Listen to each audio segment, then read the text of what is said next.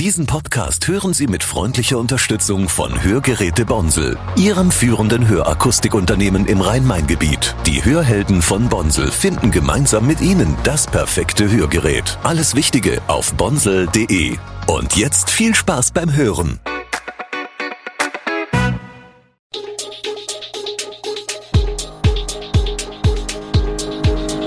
Gude, unser morgendliches News Update. Das Wichtigste aus Südhessen für Sie im Überblick. Guten Morgen aus Darmstadt an diesem 29. Dezember.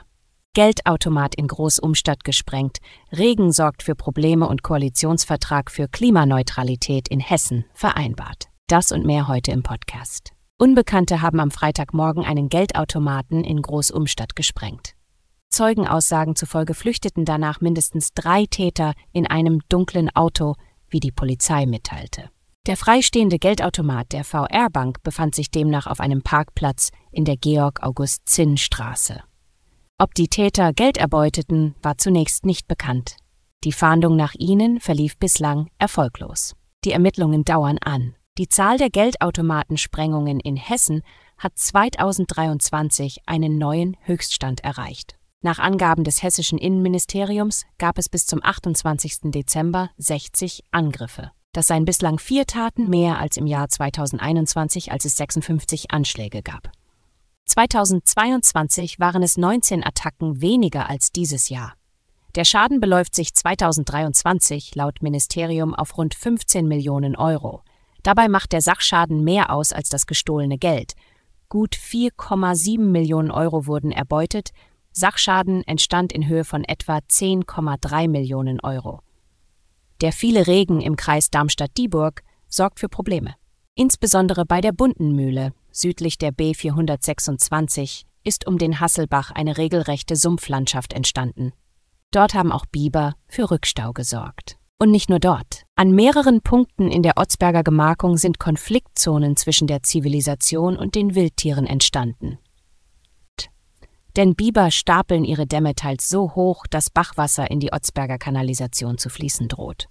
Aktuell gibt es regelmäßig Kontrollen, damit der Rückstau des Wassers nicht zu groß wird.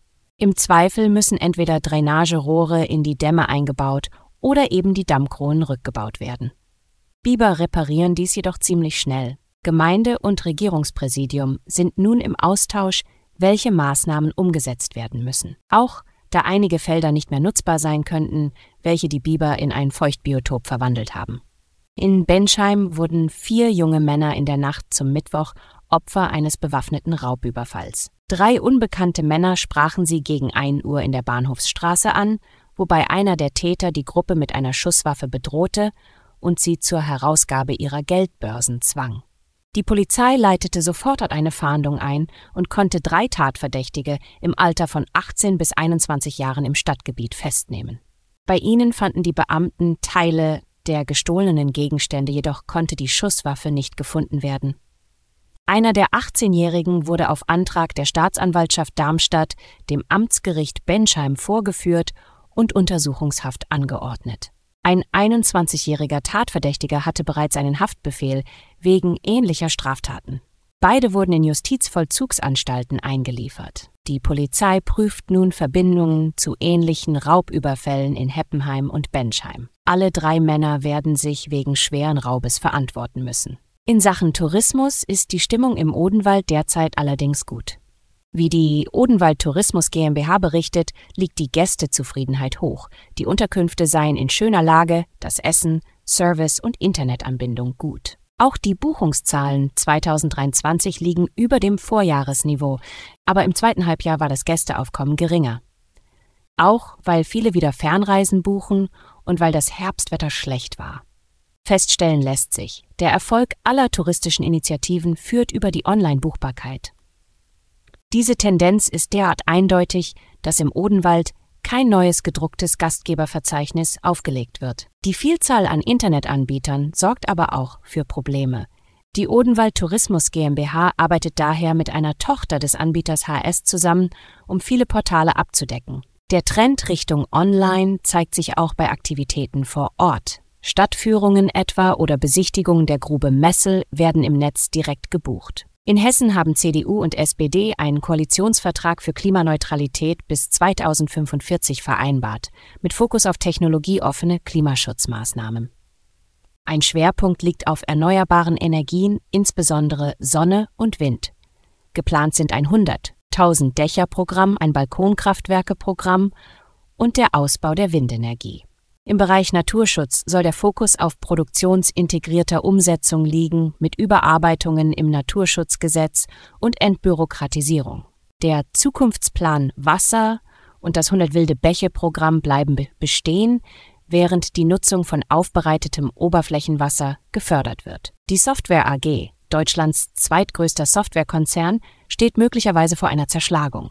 Nach der Übernahme durch den kalifornischen Finanzinvestor Silver Lake Früher in diesem Jahr scheint der Darmstädter Konzern nun weitere Geschäftsbereiche zu veräußern. Zuvor wurde bereits die Sparte für Datenintegration an IBM verkauft. Laut einem Bericht des Handelsblatts sind jetzt auch die Bereiche Trendminer, Datenanalyse für die Industrie und Comulosity, Internet der Dinge Software zum Verkauf ausgestellt. Zudem wird über den Verkauf der Visualisierungssoftware Alphabet nachgedacht und es wird erwartet, dass die Softwaretochter Aris im Frühjahr 2024 versteigert wird. In Finanzkreisen wird befürchtet, dass bald nicht mehr viel von der Software AG übrig bleiben könnte. Silver Lake erwarb erst im Frühsommer dieses Jahres für 3,2 Milliarden Euro die Mehrheit am MDAX-Konzern und kündigte dessen Rückzug von der Börse an, um die Entwicklung des Unternehmens voranzutreiben.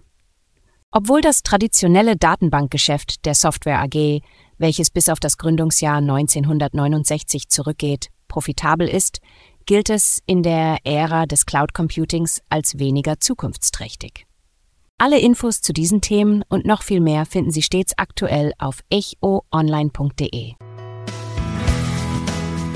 Gute Südhessen ist eine Produktion der VAM von Allgemeiner Zeitung, Wiesbadener Kurier, Echo Online und Mittelhessen.de. Redaktion und Produktion die NewsmanagerInnen der VAM. Ihr erreicht uns per Mail an audio.vam.de.